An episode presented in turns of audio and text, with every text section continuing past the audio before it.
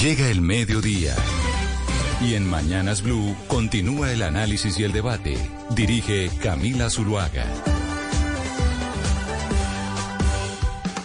A las 12 del día, 16 minutos. Aquí seguimos conectados con ustedes en Mañanas Blue. Vamos hasta la una de la tarde después de las noticias del mediodía en cada una de las regiones del país. Sí, señores, seguimos conectados a través de nuestro canal de YouTube, en Blue Radio en vivo ahora. Están ustedes, eh, pueden poner Mañanas Blue Radio en vivo y ahí nos encuentran a través de YouTube o a través de Facebook. Y les habíamos dicho desde más temprano que esa carta que enviaron varios exministros, varios exfuncionarios de distintos gobiernos apoyando un informe técnico que estructuró el expresidente César Gaviria diciendo que pues no se podían tomar eh, decisiones en contra de la institucionalidad que se había construido en el sector energético después del apagón de hace 30 años porque eso podría llevarnos a un eh, posible riesgo de experimentar algo similar.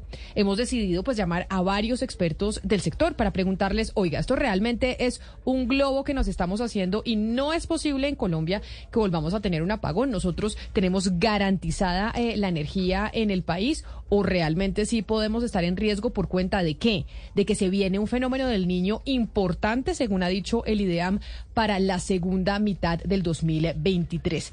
Está con nosotros en la línea nuestro primer invitado, que es Manuel Mayhuasca. Él es ex viceministro de Minas y Energía y actualmente es socio de Cerrito Capital. Ex viceministro, bienvenido. Gracias por acompañarnos.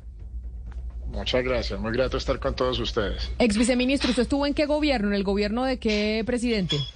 Del, presidente Uribe. Yo estuve desde el 2003 al 2009, entonces estuve seis años y medio. Y ahora usted, cuando, cuando decimos que es socio de Cerrito Capital, Cerrito Capital se dedica a la, al sector Capital energético es una banca de inversión en consultora eh, Camila, dedicada a temas pues de consultoría en regulación energética, infraestructura y pues diferentes sectores. Ah, perfecto. Ex viceministro, mire, eh, cuando empezamos a averiguar sobre quiénes eran eh, los mayores expertos en este tema energético y que nos pudieran dar luces sobre si en Colombia eh, podríamos tener riesgo de vivir lo que vivimos hace 30 años, que hicimos una, una recapitulación hace algunos minutos, siempre nos hicieron referencia a usted y nos decían que usted tiene un documento, Hugo Mario, un documento que escribió el, el señor Mayhuashka diciendo que sí, que el, que el riesgo existe y podría llegar a ser inminente si se toman decisiones anunciadas por parte del gobierno nacional. Claro, y también porque digamos que la generación de energía no ha crecido en el país, es lo que advierten muchos expertos y obviamente eh, esto eh, eh, además se suma a la alerta que se ha generado por el tema de la transición energética que promueve el gobierno de Gustavo Petro y que para muchos generaría problemas de, de para el servicio de energía que reciben algunas regiones del país. Entonces, creo que es una alarma que han generado algunas personas que tienen trayectoria en este sector, Camila, que son especialistas, expertos y estudiosos de la materia y que obviamente hay que atender eh, con toda la seriedad del caso. Ex viceministro, entonces, ah, diciéndolo así eh, de forma muy cruda, ¿existe la posibilidad que por cuenta de ese fenómeno del niño que se nos viene en el segundo semestre del 2023 podamos eh, tener riesgo de apagón o no? A ver entonces, Camila, si primero algunas unas premisas. Hoy, si uno cuenta la energía que tiene Colombia en escenarios bien pesimistas, es decir, bajo hidrología crítica, Colombia no debería tener problemas en este año y en los próximos años respecto a su suministro y abastecimiento. ¿Qué es lo que sucede? Que esa energía se organiza de alguna manera a través de un mercado y un mercado que lo que va haciendo cada uno de los operadores y de los generadores va ofertando su energía según las perspectivas de riesgo que vea particularmente en cuanto a los efectos climáticos.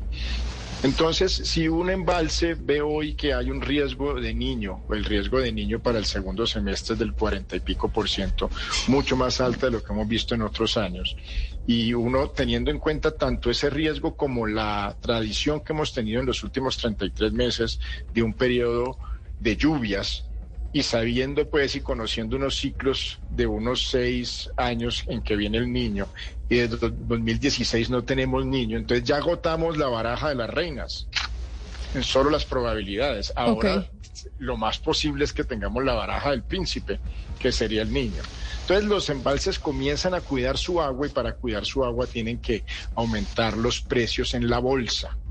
De tal manera que cuál es el riesgo? Que si hay una intervención que no tenga en cuenta todo el manejo o la manera como los recursos se van distribuyendo en esos precios, pues lo que usted tendría es no una manera organizada de cuidar los recursos, sino una manera que podría ser caótica. Y eso es un riesgo. Es un riesgo que se ha notado en diferentes expresiones que han hecho expertos y que debe ser tenido en cuenta por el gobierno. Pero mire, ex viceministro, quiero hacerle una pregunta que nos está haciendo una oyente que lo está viendo en estos momentos eh, a usted conectado con nosotros a través de YouTube, eh, en Blue Radio en vivo y también a través de Facebook, que se llama Andreita Mantis y que además coincide un poco con lo que ha dicho también el presidente Gustavo Petro a la hora de tomar la decisión de intervenir los servicios públicos. Ella dice lo siguiente, las generadoras, distribuidoras, comercializadoras de energía se apoderaron del negocio y formaron una especie de cartel que pone tarifas elevadas que tienen fregados a los colombianos. Y que digamos, el tema de las tarifas es el argumento que ha tenido también el presidente Gustavo Petro para decir yo voy a intervenir los servicios públicos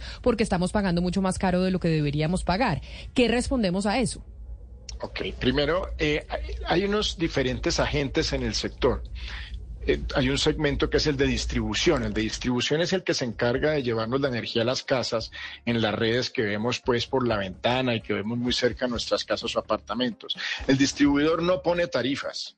Él no puede levantarse un día y decir yo voy a cobrarle tanto a los usuarios colombianos.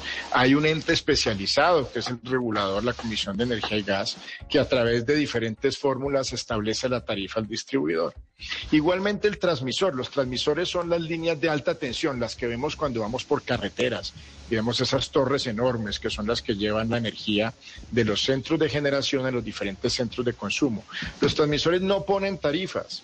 Es más, tenemos pocos transmisores en Colombia y no ponen la tarifa a ellos. Eso es una regulación. De tal manera que ahí no hay ninguna manera en que un distribuidor o un transmisor se levanten un día y digan, aprovechando que somos pocos, aprovechando que somos únicos en cada región, pongamos la tarifa que queramos. Eso no sucede. Y no sucede en ninguna parte del mundo. Esos son negocios regulados. Ahora, la generación. La generación tiene un fenómeno diferente porque es un mercado en competencia. Todos los días tenemos un mercado que se llama la bolsa y es todos los días diferentes generadores ofertan una cantidad de energía y unos precios y en los más económicos son los que salen despachados, ¿sí? Y también hay un mercado de contratos, los generadores ofrecen contratos a los diferentes comercializadores. Entonces el generador tampoco puede decir el precio que quiere poner a su antojo porque hay una competencia franca tanto en la bolsa como en el segmento Señor de. Señor Mayhuashka, justamente como la composición de la tarifa de energía es así de compleja como usted nos lo está explicando, eh, pues cuesta mucho entender por qué cuando el nivel de los embalses está alto, las tarifas eh, son altas y ese tipo de cosas que, que incluso las ha argumentado el presidente Petro en sus redes sociales. Pero yo lo que quiero preguntarle es...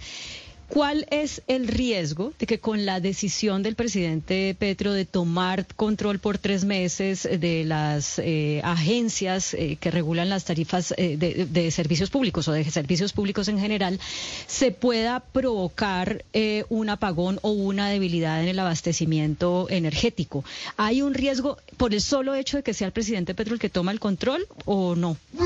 No, de que toma el control no es ese solo elemento no crea el riesgo. Lo que hagan en, la, en el control es lo que, lo que crea el riesgo. Lo que se determine en la intervención que existe en este momento, que evidentemente causa suspenso. Pero, pero entonces, ¿por qué razón esa eh, pues cascada de comunicaciones y de cartas de exministros como usted diciendo que están en contra de que el presidente y el gobierno tome el control sobre los servicios públicos? Si no es necesariamente el control, sino lo que se haga, ¿ustedes se están anticipando a lo que creen que ellos van a hacer?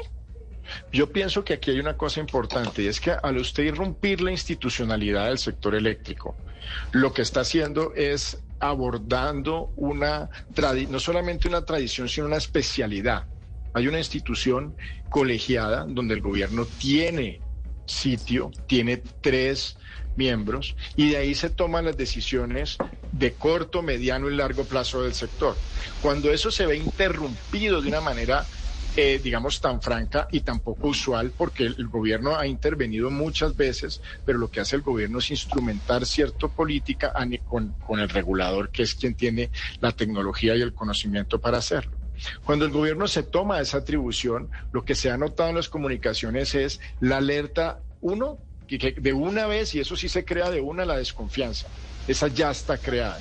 Eso es devastador en un segmento que depende de reglas que haya desconfianza en lo que vaya a suceder. Y dos, una advertencia de que tengan el cuidado de que algunos elementos, al ser de alguna manera abordados de manera no técnica o de manera teniendo en cuenta, digamos, las ansias populares de bajar una tarifa exclusivamente, pues puede haber un riesgo en varios eh, fragmentos del sector, una de ellas los elementos de generación que pueden llevar pues al descuido de los recursos cuando los necesitamos de la manera más óptima.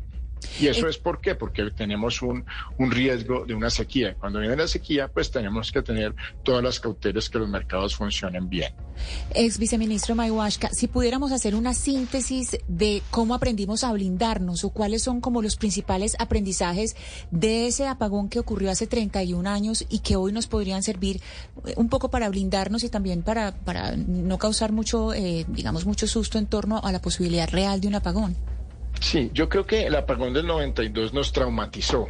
A los que estamos aquí todos en, esta, en este escenario, somos una generación traumatizada y ese trauma viene por varias, eh, varios elementos y cosas que hemos aprendido. Primero, tuvimos un sector totalmente manejado por el gobierno y eso venía desde muchos años atrás. En los 80 fue entrando en crisis Crisis porque las tarifas de energía se manejaban con la delicadeza de la política, es decir, no eran tarifas suficientes para cubrir los costos de las empresas, sino tarifas que se iban fijando para no perjudicar a los usuarios y poco a poco lo que se fue haciendo es un caldo de cultivo en insuficiencia tarifaria que siempre cubría el gobierno. Entonces, al cubrirlo con el gobierno esto, se fue creando un déficit fiscal y una crisis fiscal en ese momento, estamos hablando del final de los 80, la mayor carga que tenía el fisco colombiano era el sector eléctrico. Es un sector que entró en quiebra, en quiebra total. Y se atrasaban los proyectos, los recursos eran despachados centralmente, es decir, había una decisión de un agente de cómo despachaba recursos y no dependía de las subastas de mérito económico que hacemos hoy. Y se nos vino entonces el fenómeno del niño el 92. Y en ese momento entonces, ¿qué aprendimos? Uno, tenemos que tener una institucionalidad fuerte que no depende exclusivamente del gobierno, sino de unos criterios técnicos y unos criterios claros que riegan al sector, entre los cuales está la suficiencia, la eficiencia y la solidaridad. Y en un segundo hablamos de eso. Segundo, tenemos que tener unos esquemas de confiabilidad muy elaborados, porque tenemos la riqueza de nuestras montañas y la riqueza del agua, que nos ayuda mucho durante un tiempo pero cuando viene un periodo de sequía necesitamos respaldos y esos respaldos nos los deben dar plantas térmicas. Entonces fuimos elaborando a la vez de todos estos años, primero, una institucionalidad con dos pilares. El mundo de la tarifa lo tiene que definir un ente técnico, colegiado, donde el gobierno tiene sitio, pero hay una independencia. Es decir, señores que están pensando en cómo el sector tiene que tener unas tarifas y unos indicadores para que se exija la eficiencia, se exija la calidad, pero haya suficiencia. Es decir, que se cubran los costos. Es decir, el, temor que ustedes tienen, a los técnicos como usted, es que al tomar el gobierno control eh, sobre la CREC, pues puede entrar a definir el precio de la energía, decir que debe ser más barata y eso puede llevar en el largo plazo, en el corto ser muy bueno porque terminamos pagando menos, pero en el largo plazo generar un riesgo de escasez eh, de energía y si llega un fenómeno del niño terminar en un apagón. Sí, señora Camila, eso es. Y te, pongo el extremo, el extremo. El gobierno eh, dice, hombre, pongámosle un precio tope en los precios de bolsa a los embalses. Entonces no pueden, digamos, cobrar más de tanto y no pueden ofrecer más de tanto en la bolsa. ¿Qué es lo que sucede? Que esa energía se va despachando porque se ve de alguna manera abundante por su precio bajo y vamos despachando los embalses, vamos mermando el nivel de los embalses y se nos viene una sequía y no tenemos el, no tenemos el agua. Entonces, que ese trauma que ya tuvimos lo construimos en una institucionalidad con un ente técnico y en otra que son los subsidios. Un esquema de subsidios muy fuerte. Hoy gastamos mucho más en subsidios que lo que gastábamos en los 90, pero sin embargo el sector es totalmente superavitario. Gastamos más en subsidios, pero pagamos como sector mucho más impuestos. El gobierno no tiene que meter dinero en la expansión. La expansión en este sector se hace a través de reglas, sin ningún contrato. Aquí no media ningún contrato entre el Estado y un generador se hacen unas subastas, inclusive la subasta de expansión se acaba de anunciar. El día antes de la intervención del gobierno se anuncia una subasta de cargo por confiabilidad, en donde todo el sector debería estar en sus marcas listos para apostarle a la expansión. Y hoy tenemos un, un sector que no está en sus marcas, sino en suspenso, porque no sabemos bien qué va a suceder con las reglas, porque no sabemos bien cómo se van a expedir ni qué van a, qué van a decir. Pues ex viceministro de Minas y Energía, Manuel Mayhuasca, mil gracias por estar con nosotros, por hablarnos y pues yo sé que es un tema súper complejo y a veces muy técnico, pero que es importante de entender, sobre todo cuando sabemos que se viene un fenómeno del niño, que tenemos algunos cambios en las reglas de juego de, las, de las tarifas o por lo menos que eso es lo que se quiere y saber a qué nos podemos atener. Mil gracias y feliz día. Muchas gracias a ustedes, muy amables. Conclusión, Camila, si queremos, si queremos que la energía sea más barata, obvio, pero si pagamos energía más barata, después la vamos a pagar más cara o no la vamos a tener. O sea, no podríamos, no deberíamos tener que no deberíamos exigir pagar energía más barata. Esa es mi conclusión. Pues eso es lo que dice el señor Mayhuasca, pero déjeme saludar a otro exministro. En esta oportunidad, el exministro Amílcar Acosta, que fue ministro de Minas y Energía y estuvo también presente en el gobierno de César Gaviria durante el apagón en 1992. Exministro Amílcar Acosta, bienvenido y mil gracias. Muy buenas tardes, Camila, y muy buenas tardes a todos y a la vasta audiencia del programa. Usted también tiene el temor que expresaba el señor Mayhuasca cuando dice, en el momento en que el gobierno nacional, el presidente Gustavo Petro, toma las facultades de la CREC, que es la que define con eh, conceptos técnicos y demás, que nos explicó cuáles son los precios de la energía en Colombia. ¿Usted también teme que esto pueda hacer que en el futuro tengamos eh, escasez de energía por cuenta del fenómeno del niño? Bueno, eh, a lo dicho por Manuel, yo añadiría que hay otros factores que generan incertidumbre y que vienen estresando eh, el sistema, como son los atrasos en la ejecución de los proyectos. Eh, Hidroituango, por ejemplo, que son ocho unidades, de las cuales hoy están operando dos, eh, vienen dos en camino, completaríamos cuatro, pero están cuatro eh, adicionales eh, que no se sabe cuándo será ese y cuándo, que podrán entrar por dificultades que hay en, en la contratación de esos proyectos. También están atrasados los proyectos de los parques eólicos en La Guajira por cuenta de las dificultades que ha tenido el Grupo de Energía de Bogotá para instalar la colectora sin la cual eh, buena parte de esa energía que debe generarse allá, que estamos hablando de aproximadamente 2.400 eh, megavatios, que sumados a los 2.400 de Hidroituango que están eh, hoy en el aire, estamos hablando de 4.800 megavatios de potencia que el sistema está requiriendo. Y estamos ante la inminencia, no propiamente el racionamiento, pero sí del fenómeno del niño, que sabemos que no es sujeto a regulación. Eh, los fenómenos del niño tampoco son cíclicos, eh, sino que son disruptivos, de manera que mm, es imprevisible. ¿En qué momento se va a presentar el fenómeno del niño? Solamente hay algunas previsiones, pero no hay eh, forma de establecer exactamente cuándo se va a dar este fenómeno y la intensidad del mismo a lo que ya nos hemos venido acostumbrando es que este es un fenómeno recurrente, que es cada vez más frecuente y cada vez tiene una mayor intensidad.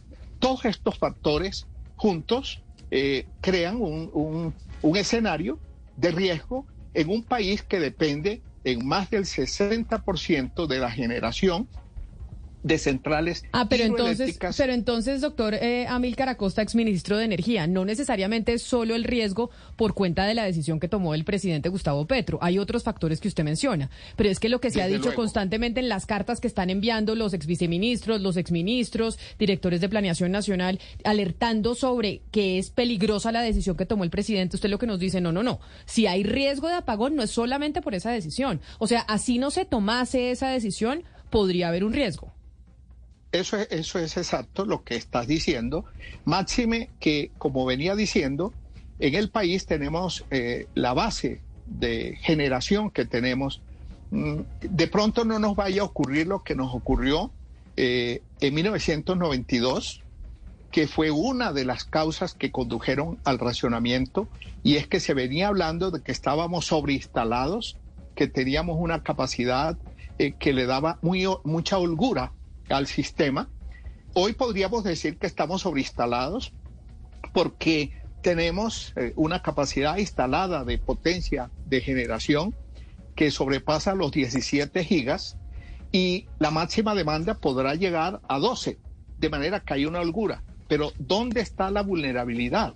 Que más del 60% de esa energía proviene de hidroeléctricas y en este país solamente hay una central hidroeléctrica que, es el Peñol, que tiene capacidad de regulación de más de un año. El resto, si aquí en este país deja de llover seis meses consecutivos, ya estamos en aprietos y ahí es donde cobra más importancia que entren los parques eólicos y las granjas solares, porque estas son las que le dan una mayor resiliencia a la matriz energética del país, porque coincidencialmente cuando el verano es más intenso, cuando la sequía es mayor, es cuando tenemos más velocidad del viento, tenemos más horas de sol y tenemos mayor radiación solar. De allí que la eh, generación convencional, tanto térmica como hídrica, requiere contar con el respaldo de las fuentes no convencionales de energías renovables y a su vez, dada la intermitencia de estas, requieren también del respaldo de la energía térmica e hídrica. Exministro Acosta, usted eh, dice algo que no lo habíamos considerado y es el atraso en algunos proyectos y quisiera que nos quedáramos un poco en Hidroituango, no solamente proyectos hidroeléctricos, sino de todas las otras formas de generación de energía de las que eh, usted ha hablado. Aquí hay un problema no solamente por una contingencia que tuvo Hidroituango, sino también por la politización del proyecto. Y yo quiero saber si usted considera que hay riesgo de politización de los proyectos que vienen de aquí en adelante, porque en esta transición no es solamente como hemos dicho, otros proyectos, ¿usted cree que hay un riesgo real y, digamos, grande de que haya politización y más atrasos en, futuros proyectos? Desde luego, en mi concepto, y, me he pronunciado en forma reiterada eh, sobre la marcha de este megaproyecto, el más grande del país, eh, que está llamado a contribuir aproximadamente un 17% de la demanda. O sea, es un tema mayor y los criterios que, con los que se han manejado eh, la ejecución del proyecto se ha apartado mucho de los criterios técnicos. Mm, la Sociedad Colombiana de Ingenieros, la Sociedad eh, de Ingenieros de Antioquia, las facultades de ingeniería del Departamento de Antioquia, todos coincidieron en plantear la inconveniencia de cambiar de ejecutor del proyecto. Sin embargo, se impuso una decisión que no necesariamente consulta criterios técnicos y eh, se apartó eh, al consorcio ejecutor del proyecto. En este momento, eh, ese consorcio entregó dos unidades. Saber Camargo, que fue parte de ese consorcio, está ejecutando los, las otras dos unidades, las otras dos turbinas, pero están en el aire, como ya lo decía, las, eh, las cuatro restantes. Claro. Y esas cuatro restantes están expuestas en este momento a la declaración de desierta por quinta vez de la licitación para adjudicarlas. Y por eso siempre que hablábamos Ana Cristina de Hidroituango decíamos a Hidroituango no es solo un problema de Antioquia, es que este es un problema del, país. y de la generación de energía y de las tarifas que lo decíamos hace dos años. ¿Se acuerda cuando hablábamos de Hidroituango? Ex eh, ministro de Minas y Energía, Milka Acosta, mil gracias por conectarse hoy con nosotros y por aceptar también estar en, eh, en cámara aquí en eh, Mañanas Blue a través de nuestro canal de YouTube Blue Radio en vivo. Feliz día. Feliz día, eh, Camila. Y de hecho muchos oyentes y muchos eh, internautas están escribiendo y obviamente debatiendo y se está convirtiendo casi que esto en un debate ideológico también y político, cuando debería ser técnico, cuando la energía no debería ser un tema político de que si estoy a favor o en contra del sector privado o del sector público. Y por eso quisiera saludarla a usted, doctora Natalia Gutiérrez, presidenta de ACOLGEN, que es la Asociación Colombiana de Generadores de Energía Eléctrica. Dando hoy la bienvenida, le pregunto lo que nos dicen pues varios oyentes que nos están eh, viendo y escuchando a esta hora y dicen, mire, los expertos que ustedes están llamando tienen intereses en el sector eh, energético y lo que quieren y están furiosos es que les quiten el negocio porque aquí lo que quieren es mejorar las tarifas para los ciudadanos, eso es lo que ha dicho el gobierno nacional. ¿Qué responder a eso? ¿Qué responder a eso cuando el debate debe ser técnico y no realmente político, pero es que casi que parece imposible que, que el debate no se politice? Bueno, Camila, primero muchas gracias por la invitación, Claudia, y a todas las que están en la mesa y pues a, mis colegas, a uno de mis agremiados que está acá también, al, ministro y al ex viceministro. Yo, a ver, eh, yo creo que este es uno de esos temas que desafortunadamente es supremamente técnico y yo creo que nosotros tenemos gran parte de la responsabilidad de poder explicarlo para que la opinión pública lo entienda, ¿verdad? Eh, pero Primero, la pregunta que me estás haciendo, eh, esto no es de solo unos privados, ¿sí? Eh, toda la cadena, en toda la cadena de la, de la generación, la transmisión, la distribución, la comercialización de energía, hay diversos tipos de actores. Hay actores públicos, hay actores privados, hay actores mixtos. Eh, y todos los días están entrando diferentes tipos de actores. Y le voy a poner un ejemplo. Eh, ya hay eh, eh, tanto que se ha hablado de comunidades energéticas. En Colombia ya se dieron las señales de política pública para que terceros como unidades residenciales sean autogeneradores de energía y vendan excedentes a la red para que pequeñas comunidades se organicen, sean autogeneradores y entreguen energía a la red. Entonces, irnos al punto de decir que es que esto es intereses de los grandes privados y que no se quiere que entre nadie más, no es cierto. Segundo, todos estamos preocupados por las tarifas de energía, ¿sí? Y, estamos en una coyuntura que le pegó inflacionariamente a muchos sectores, no solo al de energía, le pegó a alimentos, a combustibles, a la logística internacional. Todos estábamos saliendo de una pandemia y entramos a un recalentamiento económico global que Colombia no fue ajeno a esto. Eh, entonces, eh, esas afirmaciones yo creo que lo único que nos hacen es radicalizar la conversación y definitivamente nosotros, eh, desde el gremio de generadores, entendimos la coyuntura y como entendimos la coyuntura, desde el año pasado le dijimos a la ministra, tenemos que trabajar en soluciones, pero siempre hemos dicho que las soluciones se tienen que trabajar dentro de la institucionalidad, ¿sí? Y sorprende además que se recojan las funciones porque el mismo gobierno tiene puestos en la CREC y la CREC en, en, en, ocasiones anteriores ha hecho ajustes al sistema de manera organizada. Una CREC donde tiene asiento el ministro de Hacienda, el ministro de Minas, el director de Planeación Nacional y el superintendente de Servicios Públicos, ¿sí? Entonces, eh, eh, sobre las afirmaciones de cuáles son los riesgos y los peligros que estamos viendo, a mí me gustaría dividirlo como en, dos puntos. El corto plazo y el largo plazo, ¿sí? Porque está quedando la sensación de que estamos levantando, de que se están levantando alarmas y que, es solo por la coyuntura y no, si en el corto plazo nosotros no cuidamos el agua que hay en los embalses y llegamos a tener un fenómeno del niño, pues podemos tener un apagón y no es para el otro año ni para el siguiente año, es este año.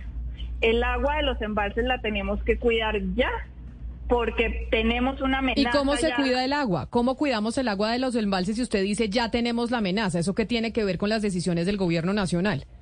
Eso tiene que ver justamente con la intervención de precios, sobre todo en el precio de bolsa. ¿sí?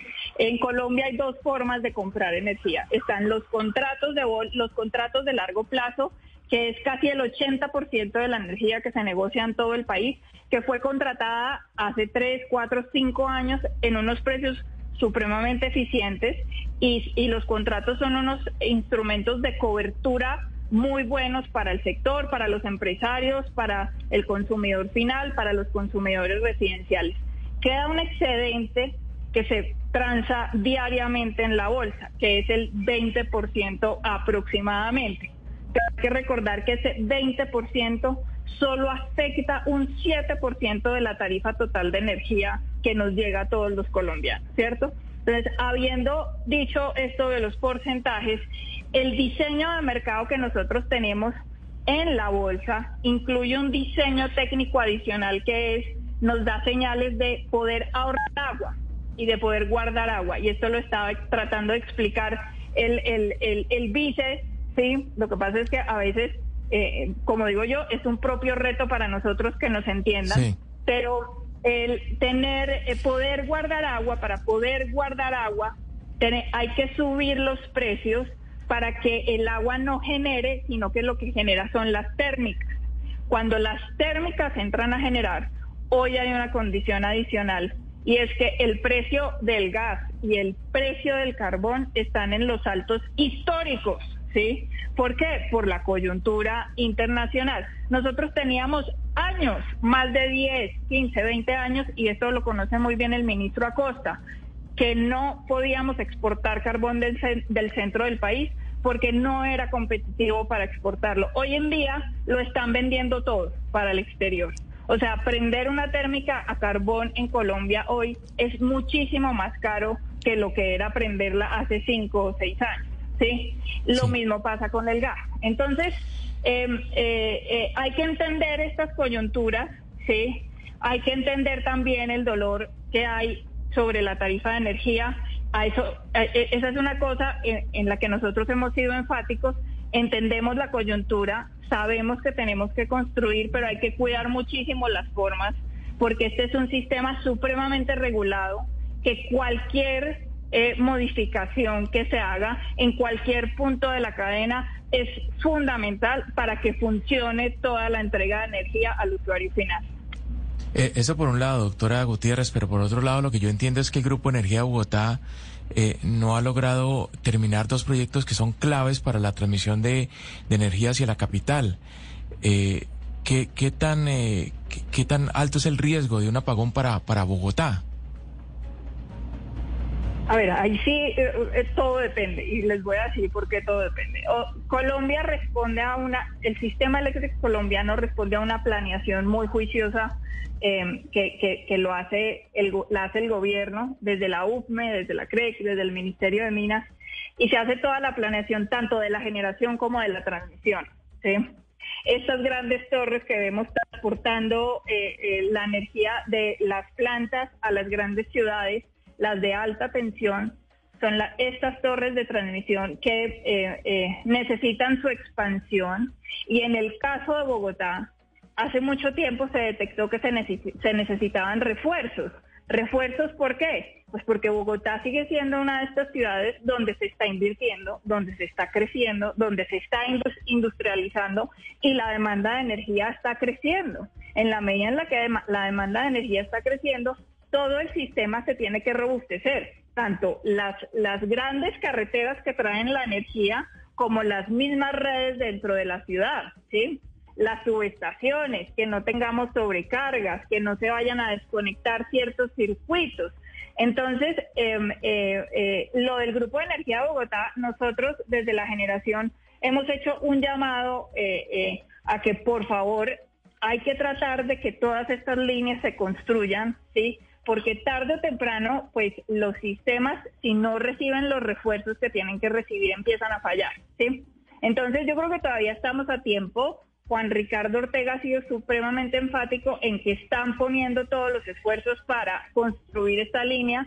también para construir la, de la Guajira, que esto ha sido un, un reto titánico, ¿sí? Pero sin redes la transición energética tampoco es posible. Pues doctora Natalia Gutiérrez, presidenta de Acolgen, la Asociación Colombiana de Generadoras de Energías Eléctricas, a mí usted me deja muy preocupada porque dije, porque dice, si no cuidamos los embalses y el agua, no tendremos apagón el siguiente año o el que viene, sino este. Y eso me parece un fantasma eh, pues muy peligroso de tener encima. Muchas gracias por haber hablado con nosotros hoy aquí en Mañanas Blue. Muchas gracias a ustedes por invitarme. Camila, también está con nosotras la señora María Noemí Arboleda, que es de la compañía XM, una administradora de energía, y quisiera a ella saludarla, agradecerle por estar aquí con nosotros y preguntarle si estos, estas medidas que se están tomando, como que sea el presidente el que asuma por tres meses, eh, digamos, la autoridad de las reguladoras de energía, a ustedes como empresas los hace frenar decisiones de inversión, si ya han tomado ese tipo de decisiones, o eh, qué significa esto para que se necesita hacer para garantizar el abastecimiento de energía. Sí, muy buenas tardes, gracias por la invitación y saludos a todos los que acompañan hoy desde la audiencia. Primero te, quiero aclarar pues cuál es el rol realmente de XM, que es el operador del sistema interconectado y el eh, administrador del mercado. Nosotros somos una especie de articulador, nosotros eh, operamos el sistema, como te dije, administramos el mercado, entonces realmente nosotros no estamos eh, directamente en la cadena, sino de manera transversal de alguna manera en cada uno de, esos agentes o de esos, de, esos eslabones de la cadena estamos presentes con información, con señales, pero y obviamente el tema de la operación para nosotros y, el mercado y administrar la bolsa de energía es como el core de lo que hacemos, ¿cierto? Pero ya que ustedes están en, en, todo el tema transversal, eh, sí pueden hacer el análisis precisamente sobre, sobre esa situación que plantea Claudia o no, y es si esto afecta a las inversiones o no afecta a las inversiones, el hecho que se tome eh, control por parte del gobierno nacional de la agencia reguladora, que en este caso es la CREC. Sí, y más que eso es como contar un poco de que realmente eh, tenemos un sector en la actualidad que es un mercado referente, ¿cierto? Nosotros como operadores lo vivimos pues como frente a los referenciamientos que hacemos y es un sector referente que ha tenido liquidez y solvencia desde que, desde que empezó. Entonces, eh, obviamente, y lo decían ahorita, el tema de, confianza en, en, todas esas inversiones es muy importante. Nosotros realmente no, no vemos en el corto ni en el mediano plazo grandes problemas relacionados con el abastecimiento, pero sí esas señales, obviamente, esas que se den desde ya, pueden llevar en el futuro de pronto a que no, no, se, no se tengan todos los recursos. Entonces, eh, si lo miramos desde el punto de vista de que, de que se dé la inversión y todo, uno dice, bueno, eh, hay que ir con cuidado, pero, pero yo creo que, digamos, la, la, señal que hay ahorita es precisamente esa, que tengamos disponibilidad de recursos eh, relacionados con la infraestructura, redes y todos los recursos de generación eh, y, el tema del atraso de proyectos, obviamente, se convierte en un eslabón importante aquí también, porque de no tener los recursos disponibles y con el crecimiento que pueda tener la demanda en el futuro, sí podría haber compromisos allí. La transición trae unos retos gigantes y realmente es retos en más inversiones y en toda la cadena realmente, ¿cierto? Eh, retos que nos lleven precisamente a que eso se cumple. Sí. Pero doctora Arboleda, digamos, eh, en, este análisis que estamos haciendo en el programa de hoy, digamos, ese escenario de tormenta perfecta para que se presente un hipotético eh, apagón en Colombia de un fenómeno del niño en el segundo semestre muy intenso, más una intervención directa de, del gobierno en la CREP, eso, esos dos elementos que se, que se conjugan, ¿no podrían llevar a crear ese escenario? No, en el corto plazo no, no lo vemos. Realmente ahorita tenemos un embalse bastante bueno, eh, por encima de la media histórica de los últimos 20 años. O sea, tenemos recursos suficientes, ¿cierto? Si bien dependemos de la hidrología, tenemos en las reservas alrededor del 60% y tenemos unos proyectos que ya entraron, pues como las dos unidades de Ituango.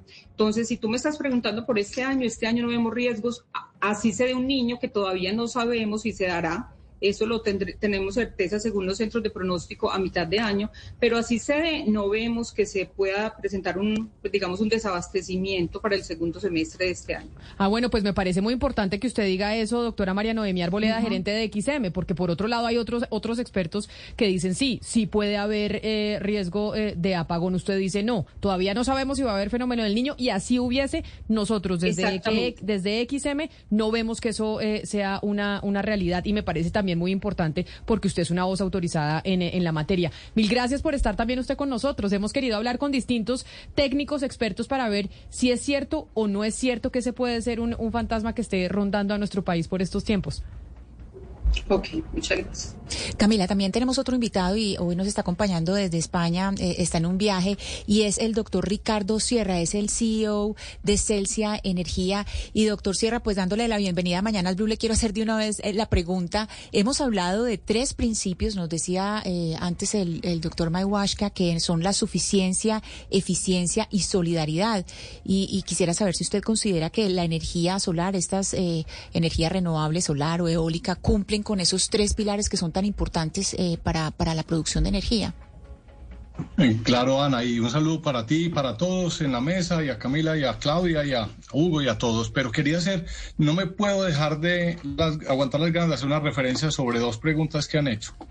Y la primera es sobre el tema de tarifas. Uh -huh. esta, esta intervención del gobierno a la, a la CREG y al sistema está basada en que las tarifas son muy altas. Yo quiero poner una perspectiva acá diferente y es lo que ha pasado después de que en el 92 tuvimos el apagón, el Estado quebrado por cuenta del sector eléctrico, habían habido dos apagones previos y miren lo que pasó. La cobertura pasó del 74%, o sea, de cuatro casas había una sin energía, llegamos a tener un 100%. Y en el tema de las tarifas pasó una cosa muy increíble que la gente muchas veces no valora en Colombia, porque todos, todos tenemos la angustia de tener que pagar la tarifa todos los meses. Pero fíjense en esto, que hoy estamos comprando con un salario mínimo eh, casi un 19% más de kilovatios. Y hay una cosa también muy bonita, el, el colombiano promedio está hoy pagando entre 5 y 7% de su ingreso típicamente en, en gastos de energía. Y eso cuando uno lo compara en Latinoamérica, estamos como de cuartos o quintos más baratos. Pero los que están más baratos son los que han subsidiado o regalado la energía y hoy tienen grandes problemas de calidad. Pues ayer mismo Argentina se quedó en, con un superapagón, Venezuela ni se diga los problemas que tiene de calidad y de ahí para atrás. Es decir, cuando uno mira la relación calidad-precio de Colombia, es muy, muy, muy buena. Y hay una cosa que Claudia lo preguntó, el mito de, de, los embalses llenos y por qué esos precios altos en bolsa, Ana. Y fíjate que es una cosa muy, muy que la gente deja, deja de ver. Los dos últimos años teníamos fenómeno de la niña, mucha agua, lloviendo en este país horrible. ¿Y qué pasó? El 75% de las veces del tiempo en bolsa, el precio estuvo por debajo del costo promedio de los contratos que hay en Colombia.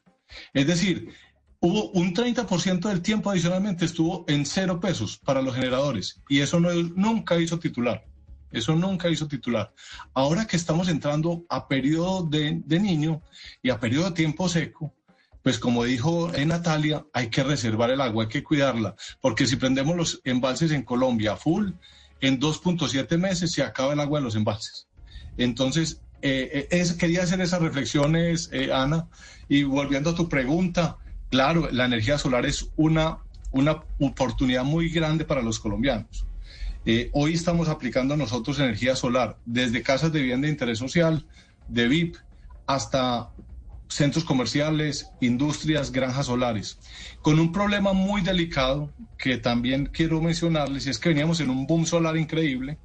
Aquí había una ley de incentivos, la 1715, que daba unos incentivos muy importantes para poder hacer esas inversiones.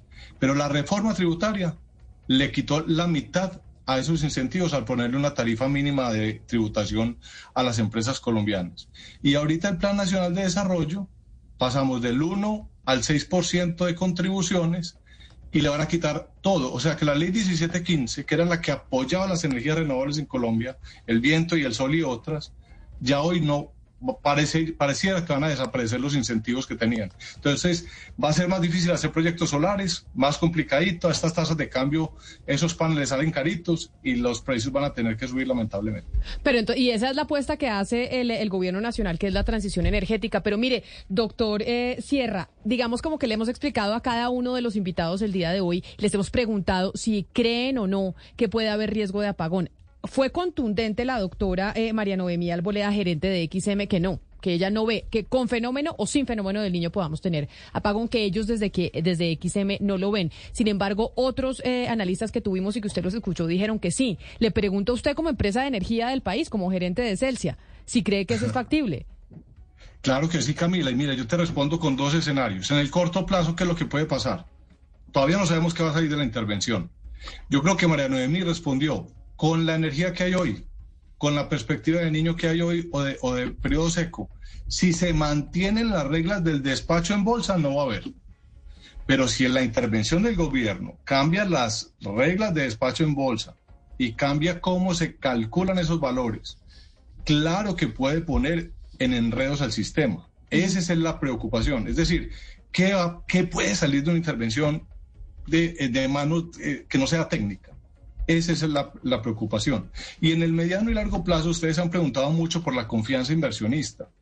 Y claro que la confianza inversionista está deteriorada en Colombia con una intervención. Es que las empresas necesitamos claridad y, y, y, y transparencia en las reglas de juego para hacer inversiones que son muy, muy multimillonarias de muy largo plazo. Y entonces eh, eso se necesita. Hoy el gobierno prácticamente no hace nada de esas inversiones. En los últimos 30 años han invertido 30 billones de dólares y pagamos 7 billones de pesos de impuestos al año. Y eso lo ha logrado porque han habido unas reglas de juego claras y siempre ha habido presión política, pero el riesgo de que las decisiones a sombrerazos puedan causar problemas, entonces podrían hacer que no hayan las inversiones en expansión de capacidad y que eventualmente tengamos problemas de suministro. Entonces, eh, yo creo que es esas dos combinaciones, eh, Camila, para eh, sería como las estaríamos viendo nosotros. Pues es el presidente de Celsia Energía, Ricardo Sierra. Doctor Sierra, mil gracias a usted también por aceptar conectarse con nosotros hoy que estamos o estábamos tratando de evaluar si existe la posibilidad o no de vivir eh, un apagón después de ver las comunicaciones que se le han enviado al eh, gobierno de Gustavo Petro por parte de diferentes exministros, exviceministros y asimismo cumpliendo pues ya casi 31 años del apagón del gobierno de César Gaviria. Mil gracias por haber estado aquí con nosotros. Feliz noche allá en España. Es la una de la tarde, dos minutos. Siguen nuestros compañeros de Meridiano Blue conectados con ustedes aquí en eh, YouTube a través de Blue Radio en vivo y obviamente también en todas las emisoras del país. Con ustedes, continúen con ustedes, pues todas las noticias.